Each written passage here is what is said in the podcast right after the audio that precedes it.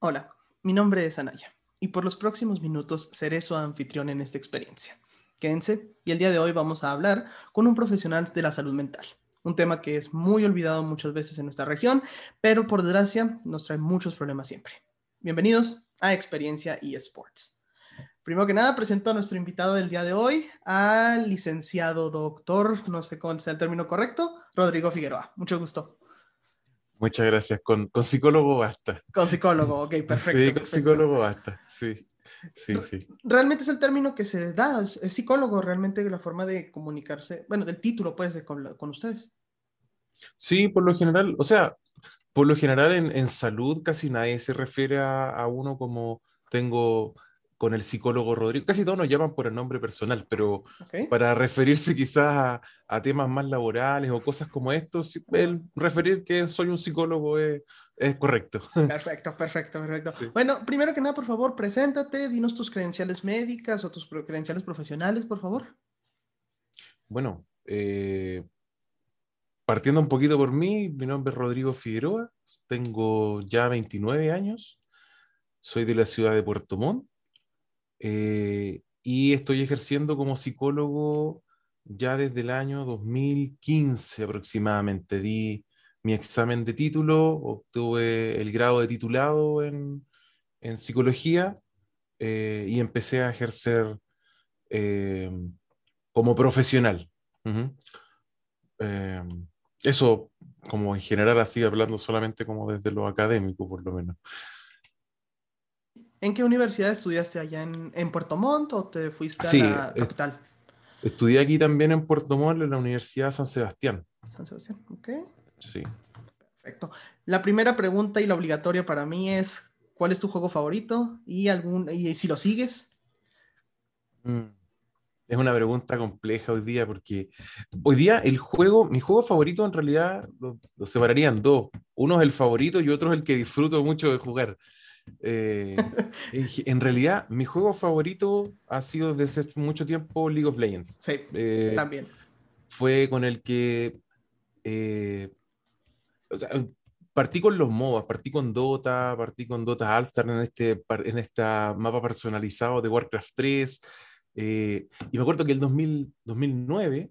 mi hermano decía, oye, se viene un nuevo MOBA, se llama LOL. ¡Ah, qué chistoso! LOL. Y te juro que lo descargamos, lo probamos y no nos gustó. Eso es que te tocó la versión esa, la fea, ¿no? La que era casi lo que lo compraste casi en disco, ¿no? Casi era en disco. No, no, era ya, de, descarga, no era una pre ni nada, sino que lo descargamos, lo probamos, fue como mm, no, no nos gustó. ¿Qué es esto? Y el, sí. Y el probamos el Heroes of New World, eh, probamos otro, otros MOA, el Dota 2 también, y fue como que algo ya le habíamos perdido el gusto, parece. Y eh, claro, pues el 2011, 2012 creo, ya yo estaba en segundo, primer año de universidad y estaban todos jugando LOL. Y fue como, oh, este es el juego que a mí no me gustaba, pero bueno, eh, lo jugué, lo jugué harto y, y, es con el que también he tenido eh, como la mayor gratificación en cuanto a experiencias competitivas. algunas temporadas alcancé a llegar a Platino 4 como soporte, que fue un desafío para mí también. El problema no es llegar a Platino, el problema es llegar a Platino siendo soporte. Ese es el verdadero problema. De hecho, en ese momento hice un video que debe estar por ahí dando vueltas, que era como una promesa para la comunidad que compartía por grupos de Facebook. Oigan, gente, estoy llegando a Platino como support. Si llego, voy a hacer un video de, de, qué fue para mí lo clave para llegar eh, a platino siendo soporte y jugando principalmente solo queue. Fue, y en Latinoamérica es lo peor, o sea, es lo peor es, en LAS, ¿no? Pues tú juegas en LAS, me imagino. Que lo practicaba con Diego, con el licenciado Pinto hace unas veces. Si la toxicidad en Latinoamérica Norte es horrible, me han dicho que la de Latinoamérica Sur es peor. Mm, pero Sí, mm. sí, pero ¿y cuál es el que más disfrutas? Tu favorito es LOL, pero el que más disfrutas? El que más disfruto hoy día es Monster Hunter. No sé si tú conoces esos títulos. No, es básicamente, básicamente eres un cazador que se enfrenta a tremendos monstruos que te matan de un golpe si no tienes los ojos demasiado abiertos. No sé por qué me suena Dark Souls. Sí, tiene, es como un poquito de Dark Souls, Mm. eh, pero sé que la comunidad, Ajá. hace un- Ok. unos años compré el- un Monster Hunter, es muy antiguo el título de Capcom, Sí, sí. eh, y llegué a, una, a un grupo, me compré el Monster Hunter, eh, llegué a una comunidad, me recibieron, eh, que le tengo mucho cariño, hoy día comparto con ellos, la comunidad se llama Traigan Barriles, Ok. eh, y es como, aunque los monstruos te maten, las risas no faltan. Es Ah, qué, como, qué bonito, qué no bonito. importa, nos mató, vamos a ir a la cantina, vamos a mandarnos un buffet gigante y vamos a salir de casa de nuevo. Qué chido. Eh, Qué chido. De pronto sale algún monstruo que todos quieren matar y que está muy difícil y ya no pasa tanto eso, pero Pero al menos. eh, es un juego que en realidad estoy disfrutando harto hoy día y que hubo un relanzamiento ahora para la Switch hace Guau. unos días atrás, así que estoy bien, disfrutando harto. no, yo sí me quedo con LOL. eh, y disfruto mucho últimamente. No estoy jugando tanto porque el los últimos solo queues que he tenido han sido muy malos. Así que estoy Ujú. poniéndome al corriente con Star Wars, con Clone Wars, que no había Ah, visto mira. la última temporada. Quiero, ya voy en el 6, quiero ver ese. Y luego quiero ver Rebels, porque estoy muy, muy atrasado. Pero bueno, creo que ya nos estamos desviando mucho del tema Sí, de, la, poco, de la salud pero mental. Pero contextualizamos ya Claro, un claro. de que, que de te que soy gusta lo ñoño. Sí, sí, sí. sí, sí. El que- el- yo siempre lo he dicho, el que es nerd es nerd. O sea, uno sale, mira, tan solo ve, el- ve la playera que traigo. O sea, Está Fanatics, han perdinado en hacerme sufrir los últimos dos años. Ayer verlos perder fue horrible. Es lo primero que hice levantándome, verlos perder. Ay, pero bueno, en fin. Ah, primero que nada, ah, ya entrando al tema que tenemos nosotros, que es salud mental y todas estas cosas que quedan detrás dentro del gaming, siempre ha tenido, ha existido pues este estigma, que yo lo he platicado en varios episodios, acerca de que los videojuegos te hacen violento. Entonces, Mm, siempre está esta idea de que eh, lo decían, y precisamente Donald Trump lo dijo en los últimos tiroteos, que era culpa de la, ah, la cantidad de violencia que podemos ver en, el, en los videojuegos, etcétera. Y que era culpa de Call of Duty, era culpa de todos estos juegos que la gente hiciera ese tipo de, de monstruosidades, porque no hay otra palabra a Mm. decirlo. Pero yo lo leí alguna vez con uno que me gustó que dijo, yo por jugar Farm Simulator no voy a formar mi propia granja. Entonces, tú como psicólogo, porque la APA Mm. yo sé que tiene sus varias este, eh, posturas sobre esto, como psicólogo Mm. tú, ¿qué es tu idea? ¿Cómo podemos eh, combatir este estigma? El estigma hoy día, bueno, yo creo que lo importante es poder ir. eh, a ver, a ver, es un poco compleja la pregunta, como derechamente, cómo combatir el estigma de que los videojuegos tienen el impacto de volvernos violentos o que podamos normalizar esta conducta. Eso yo creo que es importante. La generación nuestra conoce los PEGI y sabe reconocer, ¿cierto? Cuando tú compras un juego, ¿cierto? La edad el contenido, ¿cierto? Y otras cosas. Y eso, la mayoría de los adultos de las generaciones, de, mis padres y probablemente de tus padres, no lo sé qué edad tienes tú, pero eh, me tocó con, me ha tocado con muchos, eh, muchas personas adultas que no entienden el contenido que le están permitiendo tener acceso a niños. Yo creo que eso es súper importante, que aquí el concepto clave es la normalización de cierto contenido. ¿cierto?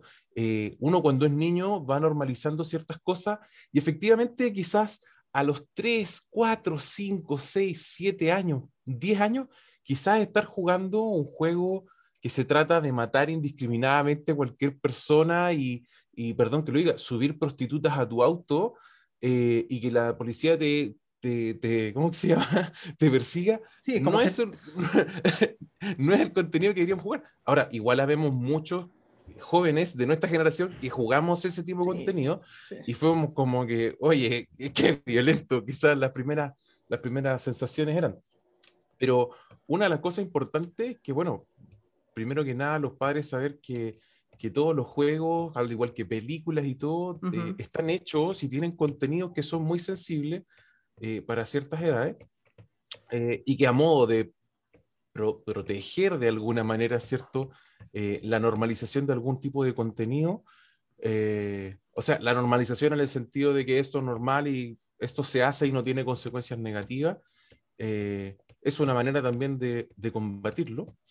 Em, y lo otro, mm, por otro lado, creo que algo importante para ir como compartir, rompiendo con el estigma de que los videojuegos te hacen violentos, em, yo creo que de alguna manera es transparentar eh, nuestro hobby, que jugamos, ¿cierto? Y que, y que, eso es algo que también eh, pasa mucho. Eh, muchas personas les da vergüenza compartir con otros grupos de pares que ellos son videojugadores, que disfrutan de algunas partidas llegando de su jornada laboral, ¿cierto? porque somos la generación que juega videojuegos. Por lo menos yo, yo me siento parte de esa generación. Tengo muchos colegas, muchos colegas de salud mental de mi edad que son excelentes profesionales y en la noche nos juntamos, nos conectamos, jugamos una partida, un ARAM, jugamos TFT. Como lo, era antes irse a tomar una cerveza saliendo de, de, la jornada laboral. Claro, claro. Entonces, hoy día nuestra instancia para disfrutar, nuestra instancia para divertirnos, en parte sigue siendo esa. Ya no son las mismas horas que, que disfrutábamos ni que teníamos en el pasado, eh, porque también tratamos de cuidarnos, ya también disfrutamos de otras cosas, eh, y es una manera de divertirnos con otros. Eh, así que eso, eso creo que también es una manera también de ir rompiendo el estigma en que se va normalizando también ser un videojugador y ser un adulto videojugador. Em, y, y, y, lo otro es también, creo que es importante ir buscando estudios basados en la evidencia. Hay, hay estudios, no me acuerdo en este momento como para poder citar todo, pero hay estudios que no han sido contundentes en que realmente los videojuegos vuelvan violentas a la gente. Eh, y, podemos, y, podemos hablar de una violencia leve, ¿no? O sea, a quien no le ha pasado pegarle a la mesa después de perder en una partida. Pero no hablamos de ir a golpear a tu hermano, o sea, hablamos nomás de como que enojarte, pegarle así y listo. Mm. De hecho, nosotros estuvimos haciendo hace un tiempo empezamos con algunas investigaciones piloto sobre las conductas antideportivas en LOL. Tuvimos como 260 participantes. ¡Wow! Y, y, la, y la, o sea, un estudio, como te digo, bien económico, una encuesta diseñada por Google Drive, compartida por grupos de Facebook de League of Legends, eh, explicando un poquito el objetivo de la investigación, entregando ciertas indicaciones y dejando las, encuestas. Y veíamos que bueno, dentro de los rasgos de personalidad, ya hay la, el, el CIE-10, que es una vía por la cual nosotros nos orientamos para definir ciertos, ciertos grupos de personalidad, ya que son tantas, pero como para tratar de entender un poquito, están divididas en grupos. Y dentro de estos grupos de personalidad están los, las personas con rasgos impulsivos. Y de hecho veíamos que em, una, una correlación súper alta entre el, nivel de, este rasgo, ¿cierto? Uno puede tener un rasgo mínimo, moderado, alto, ¿cierto? Eh, íbamos viendo que en la medida que este puntaje de impulsividad en ciertos grupos de personas era más alto, eh, habían más, o sea, siendo bien específico, eh, el sabotear la partida a los compañeros ante la frustración por el propio mal desempeño, había una correlación de 26% sea, estamos hablando un cuarto de las personas que abandonan las partidas cuando se están frustrando por su mal desempeño, un cuarto de esas personas son personas con rasgos impulsivos altos. Entonces, ahí también entra la pregunta, ¿los videojuegos vuelven violentos a la gente? Hipótesis 1, ¿cierto? Que yo mm, quedo abierto a seguir investigando, pero también, eh, hipótesis 2, eh, esto, eh, ¿cómo se llama? La gente violenta se muestra violenta en los videojuegos también, ¿cierto? Em, yo, creo que, yo creo que los videojuegos en general eh, nos pueden servir, y eso es lo que nosotros hoy día como, como LSI, como organización, y como yo, como Rodrigo, ¿cierto? Algo que nos interesa hacer, yo creo que podemos hacer muchas exploraciones en salud mental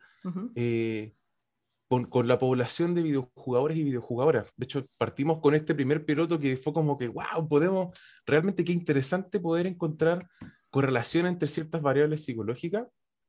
Eh, y bueno, ahora lo que estamos buscando es cómo también promover la salud mental en la población de videojugadores. Eso es lo que en realidad estamos buscando. Por un lado, ayudar a mejorar a los que quieren mejorar pero también ayudar a disfrutar más del juego a los que quieren disfrutar, o un poco de los dos. Precisamente, perdón que te interrumpa, la siguiente pregunta era sobre esto. muchas veces el alcoholismo es una forma de evadir los problemas. O sea, la gente que eh, lo hace de esa forma, pues es para al final de todo evitar afrontar los problemas, eh, lo que le conocen en inglés como coping mechanism. Hacemos lo mismo con el gaming, que es una práctica muy negativa, claro, al momento de jugar. Hacemos eso, o sea, los usamos como un método de escape completamente para evitar lidiar con nuestros problemas.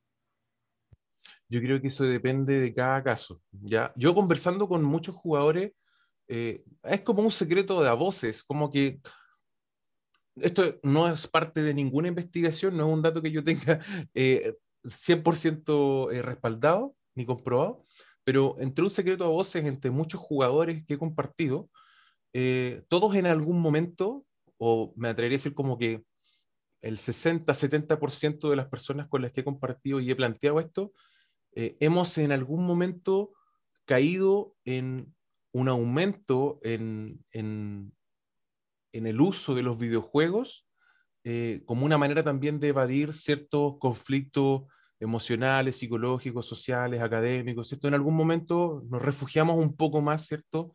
En esto, algunos han perdurado, se han quedado ahí, eh, otros han sido pasajeros, otros han ido como por ciclos, ¿cierto? Ahora, como para pensar en la adicción hay que saber que no solamente eh, las adicciones funcionan eh, porque se evadan cosas, así como en el caso del alcohol y otras drogas. Em, los videojuegos también pueden tener algo súper adictivo, ¿cierto? En la medida de cómo se usan, ¿ya? Por ejemplo, no sé si ustedes se han fijado, pero eh, y esto que lo decir suena como un poco macabro y también es como ponerle ojo. En algún momento hubo una, hubo una, hubo un tema bien polémico con Fortnite, ¿cierto? Que iba premiando a los jugadores según cierto contenido que iban haciendo, ciertas horas de juego. Y en algún momento hubo, no me acuerdo muy bien de, todo el detalle de la noticia, pero efectivamente se concretó, hicieron que em, la, la cantidad de recompensas que pudieses tener por jugar se limitara. O sea, si tú obtenías una recompensa en skins o en puntaje cada 10 partidas, ahora, después de las 20 partidas, ya no tienes más recompensas. Y eso es súper importante a propósito de que una de las cosas que más, eh, que, las drogas también hacen que sean adictivas, eh, es, o sea, cualquier cosa que active nuestro sistema límbico, nuestro sistema de recompensa, ¿cierto? Que libere dopamina, tiene el potencial de volverse adictivo. ¿ya? Ahora, los videojuegos, a diferencia de otras drogas, no son una sustancia psicoactiva que entre en mi cuerpo y genere cambios cognitivos en mi manera de pensar y racionar una vez que ingresa. Em, pero supongamos en un cabro, en un joven o una joven que, que piensa que no es inteligente, que piensa que no va a ser nadie en la vida, que piensa que no destaca en nada, y llega a un juego que le dice, eh, Pentakill, estás, subiste de liga, subiste de división, desbloqueaste una nueva maestría, eh, toma, te regalamos, sacaste una S más. Eh, y, vamos reforzando, ¿cierto? Y estimulando. Subes de nivel, suena un sonido. subes una habilidad, hay un, un estímulo distinto. entonces, muchos videojuegos tienen, tienen esto que, que, pueden volverse potencialmente adictivos eh, porque constantemente nos están reforzando, nos están estimulando, y eso también es como lo rico de jugar por un lado. Yo pienso en el Donkey Kong, ¿ya? Ese fue el primer videojuego que yo jugué, y, y del Donkey Kong 2, yo me acuerdo cuando me pasaba la etapa Diddy Kong o Dixie Kong, Diddy se mandaba como un rap eh, cuando pasáis la etapa, y, y Dixie tocaba la guitarra, y era como el momento más estimulante de como que frustración, frustración, frustración, frustración, frustración, frustración, porque estoy, no me sale, no me sale, no me sale, no me sale, y pa, hasta que llego y me acompañan con esa canción. Yo hasta el día de hoy escucho y veo ese, ese, ese momento, de repente el otro día lo busqué en video, y se siente súper rico esa sensación. Entonces, tenemos por un lado la conducta de jugar, que puede ser adictiva si es que yo la empiezo a ocupar de cierta manera em, para evadir puede ser, ¿cierto? Em, puede volverse adictiva por todos los mecanismos también asociados a la actividad de jugar. Em, y por último, bueno, ha, sido bien para, entender que la, la adicción eh, tiene también un componente biológico, o sea, un organismo que también se vuelve adicto a una conducta o a un hábito. Y el hábito de jugar puede generar síntomas de abstinencia, por ejemplo. Una persona adicta a los videojuegos podría, eh, después de estar ciertas horas sin jugar, empezar a experimentar irritabilidad, ansiedad, problemas para dormir, eh, una ansiedad tremenda por, por jugar, o que cuando quiere jugar poco, llega, se sienta y termina jugando 20 horas, ¿cierto? Aunque su, su idea inicial era jugar poco. Eh, también las consecuencias que tenga en el, en el, ámbito familiar, personal, laboral o académico, ¿cierto? Se cumplen, de alguna manera, son parecidos, para, para, diagnosticar una, una, dependencia, por lo general uno tiene que cumplir con ciertos criterios, uh -huh. eh, esto para cualquier droga, eh, y de alguna manera en, en, la adicción a los videojuegos, por ejemplo, eh, se ha, es, es bien parecida, es bien parecida con respecto a las consecuencias en lo biopsicosocial, en las consecuencias de la salud, sedentarismo. Algunos a veces son poco percibidos por uno, yo creo que eso es lo complejo. Uno como, como niño, como adolescente, no tenía la noción de, de, de las consecuencias negativas que tenía cualquier hábito en realidad que, que destinemos muchas horas. Eh, Entonces, realmente ese, este, creo que es, no sé si a ti te gustaba la teoría del Big Bang que para mí me encanta. Ya, sí, ya. Que sí. es la escena precisamente donde Penny empieza a jugar este juego donde que juegan Sheldon, Leonard y todos ellos y que empieza a volverse esa adicción y precisamente Leonard mm. le dice a Penny, le dice, es que creo que la, no me acuerdo ya bien del contexto, pero creo que Penny la acaban de despedir del, de la, de, del trabajo. Ya, entonces, ya, ya. Algo así me acuerdo, no recuerdo ya bien el capítulo, pero me imagino que es algo parecido. Tenemos este estímulo de, de a lo mejor como tú en Monster Hunter, que uh -huh. matan por fin a este. A mí me pasó hace uno o dos meses con Star Wars Fallen Order. Me pasó con unos monstruos que de, oh, cómo los odié. Pero esa sensación de cuando por fin lo tienes, cuando por fin le das la última mm. estocada, pues eso es lo que da, lo que nos libera esa, esa alegría, ¿no? O cómo lo podríamos, mm. o si se pueden calificar como la, alegría.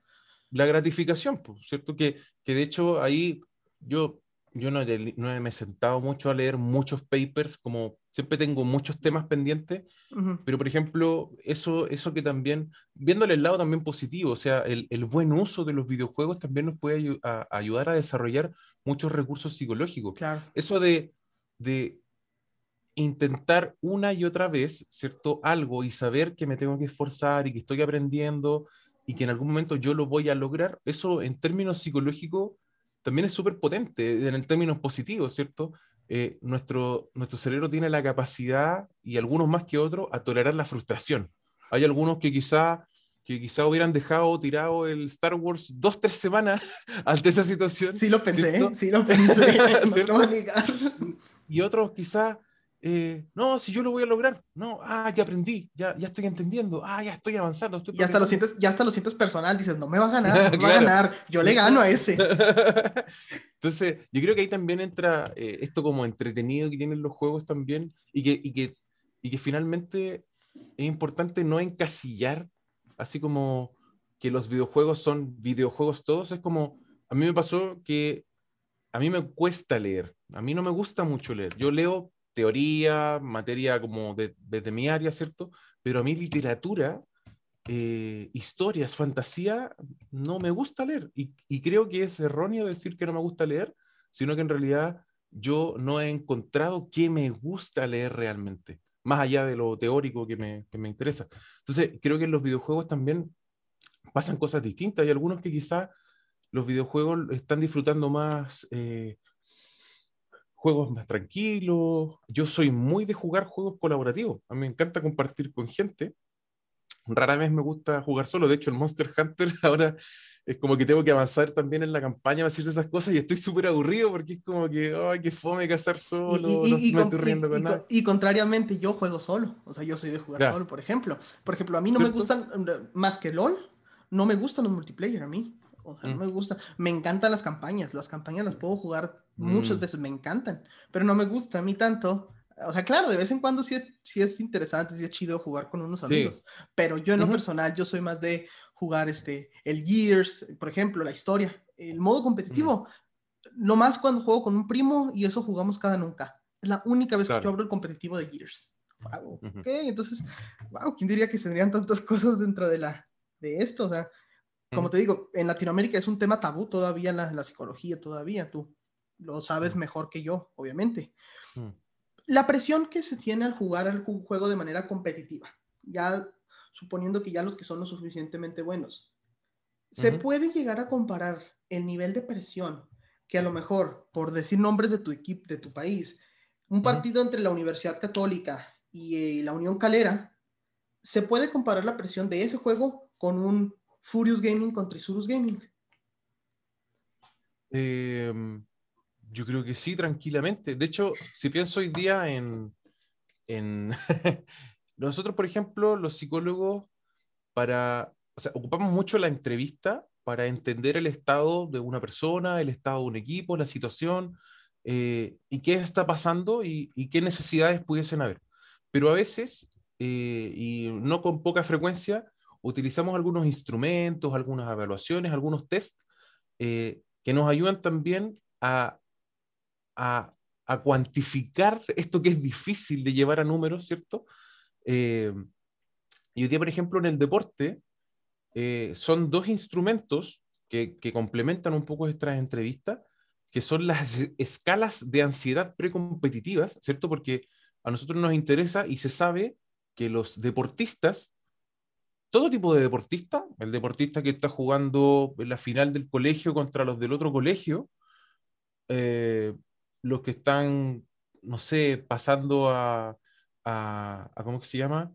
A, definir si van a entrar al mundial o no, ¿cierto? Eh, quizás lo que causa presión puede ser distinto, las preocupaciones son distintas, pero la experiencia, ¿cierto? Y el malestar puede ser exactamente igual y las consecuencias también exactamente iguales. Entonces, este, este cuestionario de, de, que busca apoyarnos a entender la ansiedad precompetitiva, o sea, antes de una competición, eh, nosotros tratamos de explorar tres variables, ¿ya?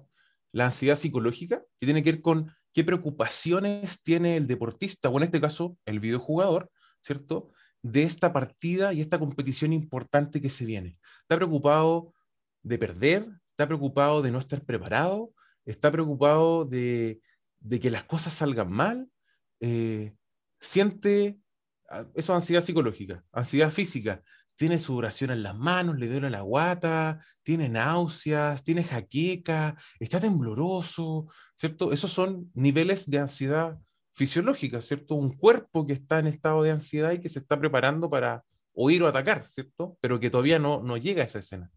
Y por último, esta trifuerza, ¿cierto?, de, la ansiedad precompetitiva, la autoeficacia, pues, cuán, cuán seguro se siente el jugador o el deportista de sus propias capacidades frente a este enfrentamiento que se viene. Entonces, yo creo que es perfectamente comparable. De hecho, yo ahora, eh, eh, lo comento esto porque yo ahora estoy terminando un diplomado eh, de psicología deportiva Ah, qué bueno. Eh, sí, sí, yo este, lo termino ahora en un mes. Me queda mi última clase. ¡Wow! ¿Y, qué tal es? no, bueno, bueno, bueno, bueno. No me he encontrado con muchas sorpresas. Ha sido gratificante ver que lo que he estudiado, lo que he investigado ha sido positivo, pero, pero este, estos detalles más específicos han sido súper gratificantes y enriquecedores. Entonces, este mismo cuestionario que lo encontramos para, eh, o sea, para jugadores de deportes convencionales o tradicionales, nosotros hoy día ocupamos estos instrumentos en, nuestro, en nuestras escuadras de LOL y de, de Teamfight Tactics. Eh, y, con el objetivo también de ir explorando, ok, eh, cuáles son las, las, respuestas, cuáles son los niveles de ansiedad del equipo o de jugadores específicos ante distintos tipos de competiciones. Y lo más interesante es qué va pasando. Entonces, eh, yo creo que es perfectamente comparable si entendemos que son personas prontas a enfrentar un desafío. ¿Ya?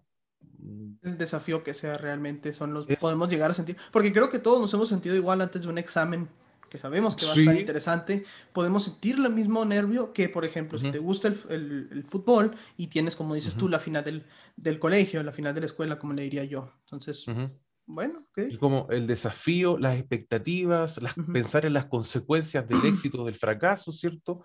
Eh, de hecho, se plantea que un poquito lo más, lo más, lo más rico de las competiciones y lo, y lo más importante que tienen es que son efímeras.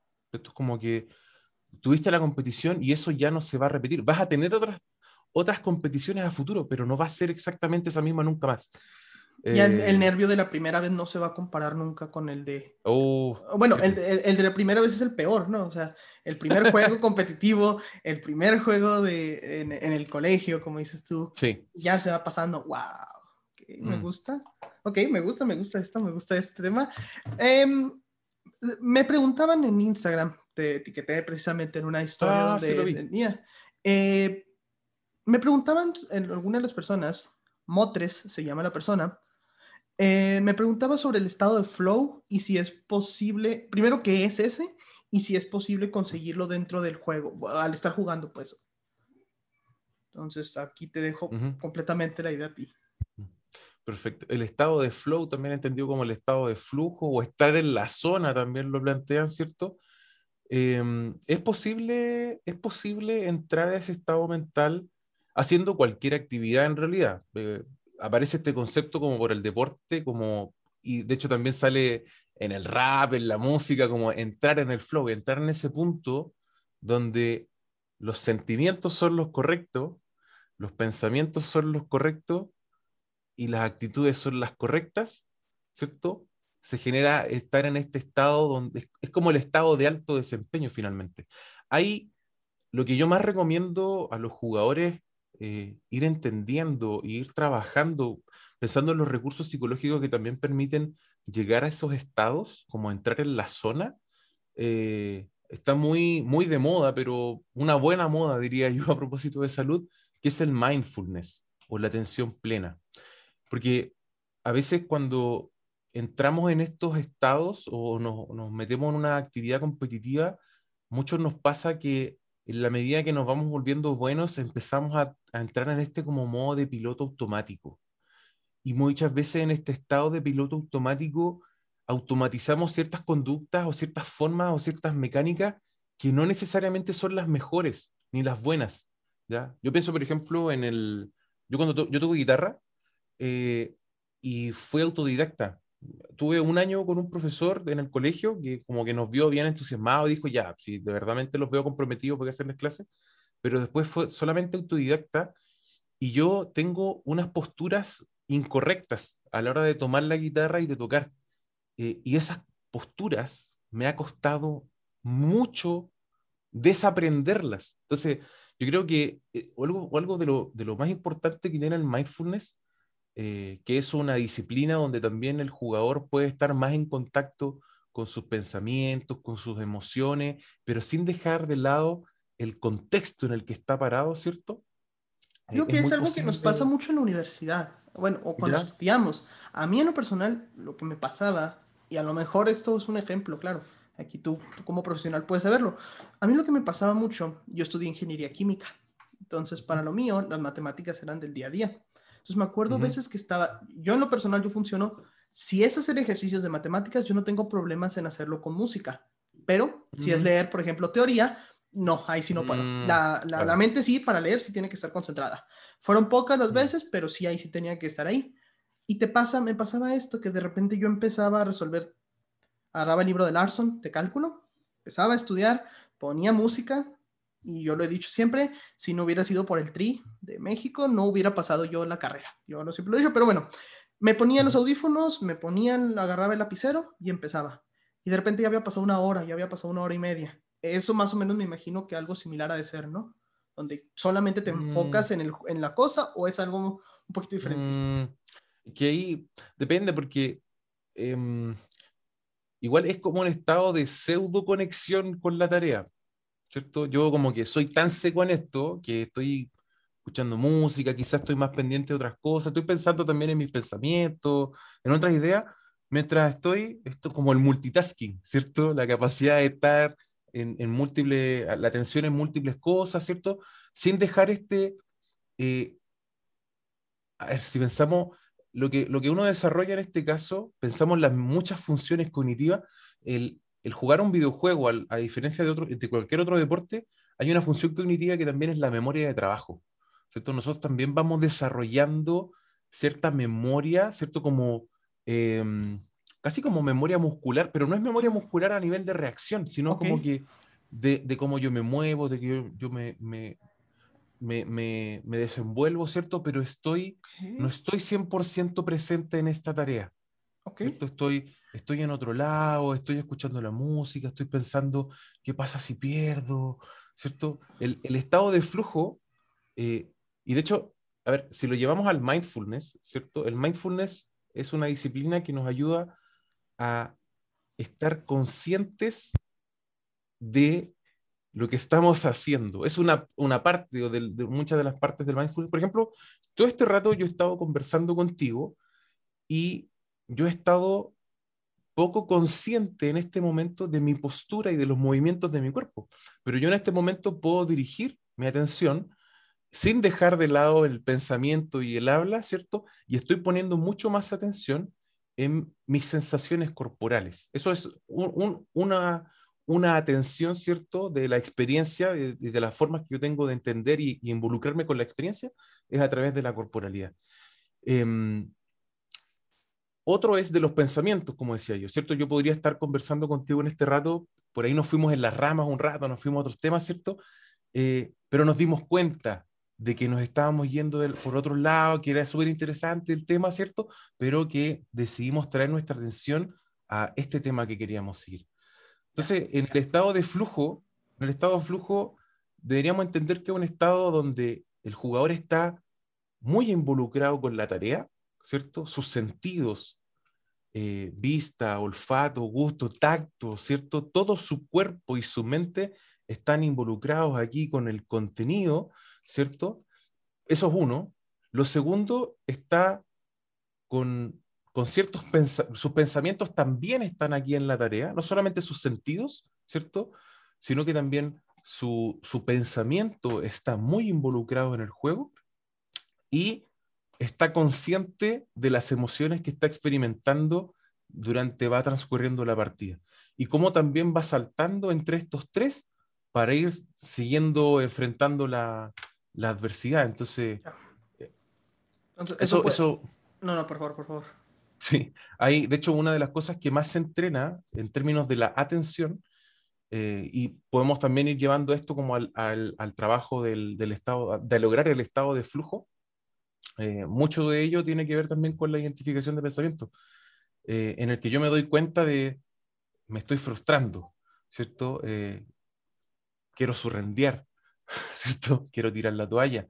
pero rápidamente yo identifico este pensamiento no me sirve. Yo y cuando yo tengo este pensamiento, yo genero este, ¿cierto? Que ahí también hay un, un autodiscurso. Entonces, el estado de flujo o de flow, efectivamente lo podemos alcanzar, pero si no tenemos los recursos, ¿cierto? Para que ese estado de flujo sea óptimo, ¿cierto? Y podamos, o sea, el estado de flujo no va a hacer que yo, no sé, eh, que yo piense más rápido de lo que yo lo hacía, o que yo entienda el juego como yo no lo suelo hacer, o que yo eh, sepa de pronto cuánto maná gastan todos los personajes y cuánto cooldown tienen todos en la partida, ¿cierto? Si yo nunca antes lo he sabido. Entonces, el estado de flujo es donde finalmente todo lo que el jugador posee, ¿cierto? Todos sus recursos intelectuales, cognitivos, psicológicos y emocionales y habilidades mecánicas están 100% desplegados en esto. Y el jugador es consciente de ese estado de flujo, ¿cierto? Eh, y está cómodo también. Está, en un estado también de, confort en ese, en ese punto. Wow, ¿Mm? wow. Y bueno, yo creo que la última pregunta. Como psicólogo, tú, ¿cómo ves el área psicológica dentro de los eSports en Latinoamérica? Mientras que varios países, como por ejemplo Astralis, bueno, varios equipos en, Astralis allá en Europa, han contratado psicólogos o, directores deportivos que además de ejercitar el, pues el físico, pues, de un, de un, ejercicio físico, tienen ya sus profesionales de psicología que los ayuda, lo mismo Norteamérica. ¿Cómo ves ese? Cómo, ¿Qué diagnóstico puedes darías tú de eso aquí en Latinoamérica? ¿Crees que vamos a ir evolucionando a qué es lo que vamos a llegar como, como Latinoamérica? Mm. O sea, yo creo que todavía los psicólogos que nos estamos desenvolviendo en esto tenemos que ir educando.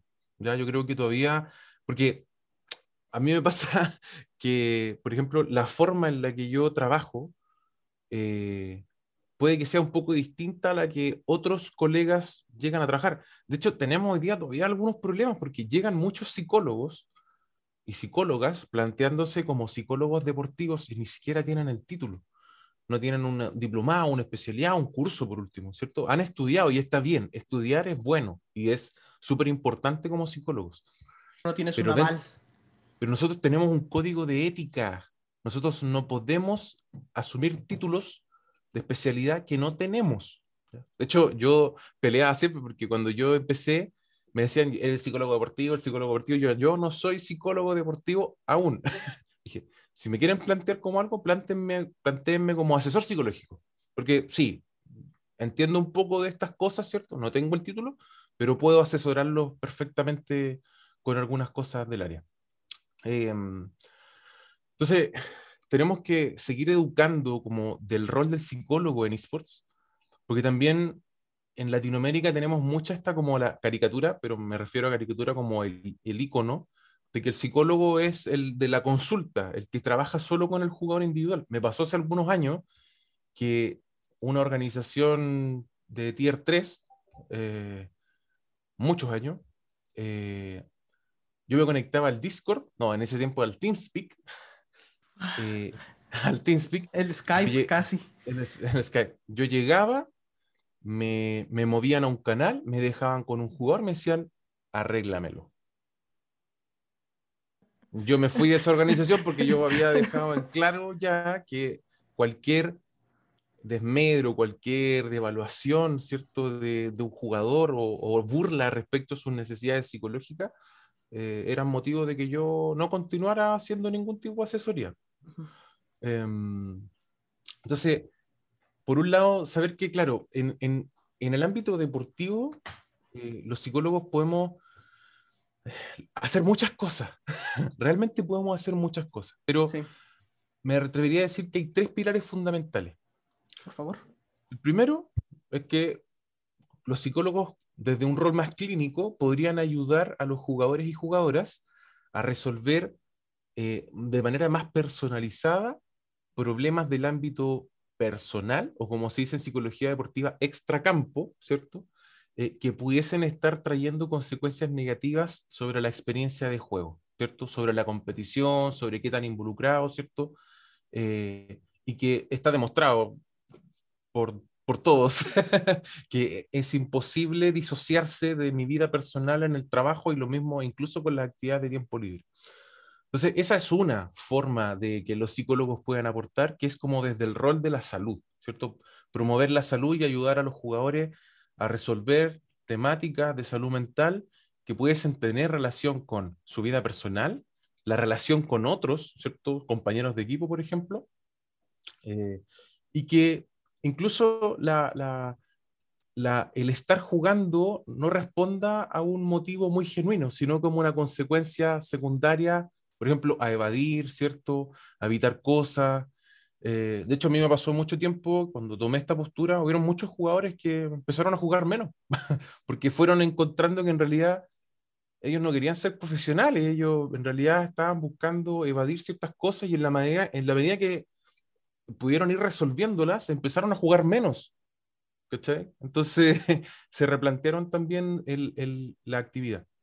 La segunda, eh, que como psicólogos deportivos, ¿cierto? El enfoque es distinto. Uno trabaja mucho menos como promoviendo la salud. Sí, uno puede detectar necesidades de salud, eh, pero por lo general el psicólogo deportivo no es el mismo que interviene a nivel de salud. Por lo general, una organización así como con buenos recursos eh, debería tener solo un psicólogo deportivo, ¿cierto?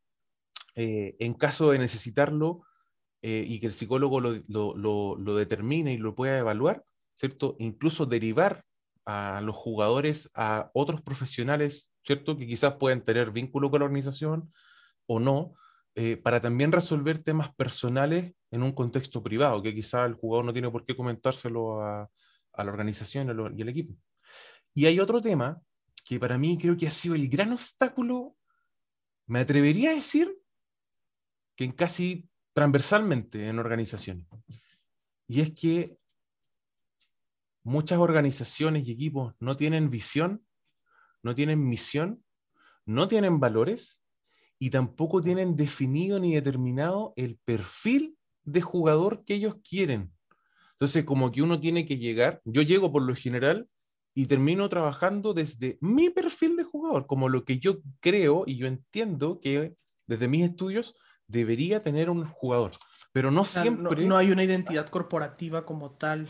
Claro, claro. O un, modelo a seguir que tengan que seguir esos jugadores. Claro, y eso, y eso creo que es súper importante porque, de hecho, los psicólogos cuando intervenimos en organizaciones, en colegios, en universidades, en, en distintos organismos, nosotros nos guiamos por la visión y visión, ¿cierto? Eh, y si no tienen, eh, y si los jugadores, por ejemplo, el alumno, en el caso del colegio, hay un, hay un perfil de alumno, hay ciertos valores, ¿cierto? Muchas veces como que el alumno que egresa de este colegio es así, se espera que tenga estos conocimientos. El perfil de ingreso y el perfil de egreso. de egreso, ¿cierto? Entonces, eh, yo tengo claro los nuestros. De hecho, en algún momento nosotros los definimos el perfil de jugador de LSI Insight, ¿cierto? Como organización, como empresa. Eh, que si nosotros formamos jugadores o el día de mañana tenemos nuestros propios jugadores, este es el perfil que queremos, ¿cierto? Eh, ¿Qué tipo de motivación tiene que tener?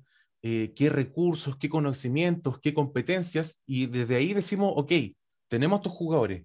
¿Tienen el perfil? No. ¿qué hacemos? ¿Hay que echarlos o hay que capacitarlos a estos jugadores para que se vayan acercando al perfil que nosotros creemos, ¿cierto? En el que creemos como empresa y organización, ¿cierto? Jugadores con...